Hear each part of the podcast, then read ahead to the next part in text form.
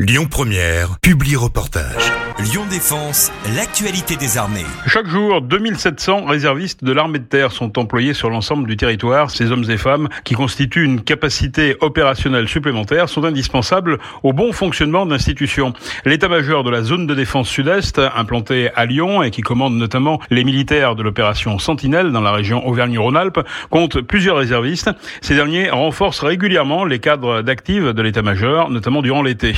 Étudiants, salariés, en recherche d'emploi, ils sont 24 000 à avoir fait le choix de consacrer une partie de leur temps pour venir renforcer l'armée de terre dans ses missions de protection. Pour nous en parler, nous recevons aujourd'hui le capitaine Gabriel, réserviste au centre opérationnel de l'état-major de la zone de défense et de sécurité sud-est. Bonjour, capitaine Gabriel. Bonjour. La première question sera d'abord tout simplement de vous présenter. Je suis réserviste au sein de l'état-major de la zone de défense de sécurité sud-est à Lyon. Je suis dans le CO, donc le centre des opérations. L'état-major dans lequel je suis intégré euh, a pour objectif notamment de commander l'opération Sentinelle. Pour rappel, l'opération Sentinelle est une opération militaire de lutte contre le terrorisme visant à renforcer la protection des Français. Pour cela, on met en place des moyens militaires qui sont des moyens matériels, mais des moyens humains, comme moi. Dans cette euh, fonction, je suis au niveau de la cellule J2 et je viens rapporter au J2 permanent. Donc le J2, c'est quoi? C'est un terme de l'OTAN qui euh, vise une cellule qui est responsable de la collecte des informations opérationnelles nécessaires à la conduite de la mission. Concrètement, si je traduis, ma fonction est de chercher, de lire des documentations, de les analyser et de transmettre toutes les informations qui pourraient être utiles à ma mission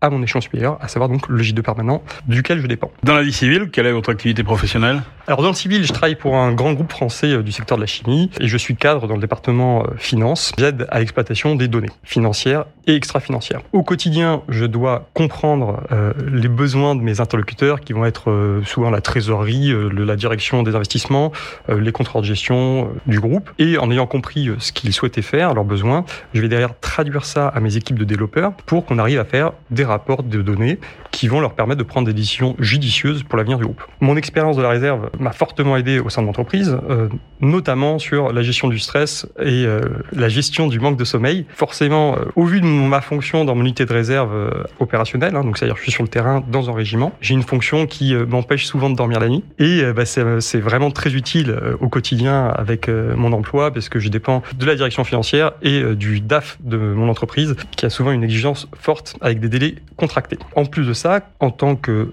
chef de section euh, dans mon unité de réserve, j'ai pu apprendre en fait ce que c'était que la fraternité, l'esprit de cohésion. Et vraiment, pour gérer dans la vie civile euh, une équipe, c'est extrêmement important. Depuis quand euh, êtes-vous réserviste et pour quelle raison euh, finalement vous l'êtes devenu? Donc je suis engagé depuis 10 ans euh, dans la réserve. La plupart de mes collègues hein, ont été soit avec une famille militaire, des parents proches, souvent un atavisme prononcé hein, pour des personnes qui derrière reviennent, enfin s'engagent dans l'armée, même en tant que réserviste. Moi j'avais aucune vérité à devenir réserviste ou même militaire. C'est juste une, une, rencontre, un hasard.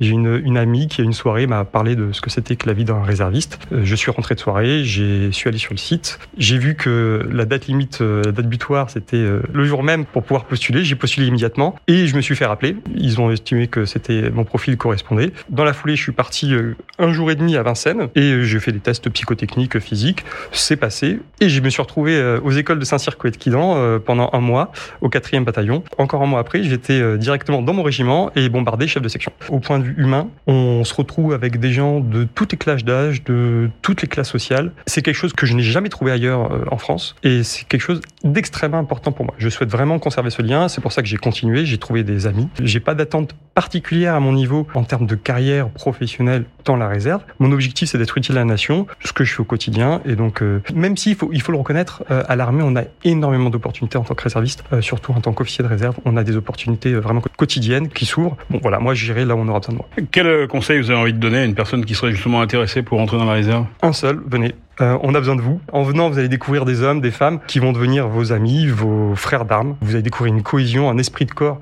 Je vous rappelle que l'engagement dans l'armée, on engage absolument tout le monde. Donc il n'y a pas de conditions, de niveau d'études ou de diplôme. Donc venez, on, vous attend, il y aura du travail pour vous. En nous rejoignant, vous allez découvrir des ressources que vous ne soupçonnez pas. Ce n'est pas qu'un coup marketing, hein, le dépassement de soi, c'est vraiment quelque chose que je constate au quotidien, chaque année, avec les formations initiales, enfin les chemires, les formations militaires initiales de réserve. Euh, on a des nouvelles recrues qui viennent. Souvent, elles sont stressées, elles viennent me voir, elles me disent qu'elles pensent qu'elles n'auront pas les ressources nécessaires, qu'elles n'auront pas les compétences, qu'elles ne seront pas physiquement aptes à finir la mission. Et la plupart du temps, c'est celles-là qui finissent major de promo. C'est un engagement, en revanche, qui n'est pas anodin. Quand vous allez venir, vous allez signer un contrat, vous allez être rémunéré et on va avoir des attentes pour vous, hein, bien sûr. Vous allez être formé. On de vous, en moyenne, 30 jours par an de présence au sein du régiment. Ces 30 jours sont rapides à faire. Hein. Vous allez venir, en général, trois jours par mois. Une fois que la formation est passée, vous aurez des missions qui pourront être des gardes ou même du sentinelle comme moi. Si vous avez envie de vous inscrire, allez sur le site comme moi, réserviste.défense.gouv.fr, vous créez votre compte, vous postulez, on manquera pas de vous contacter. C'était Lyon Défense. Retrouvez ce programme sur www.défense-lyon.fr.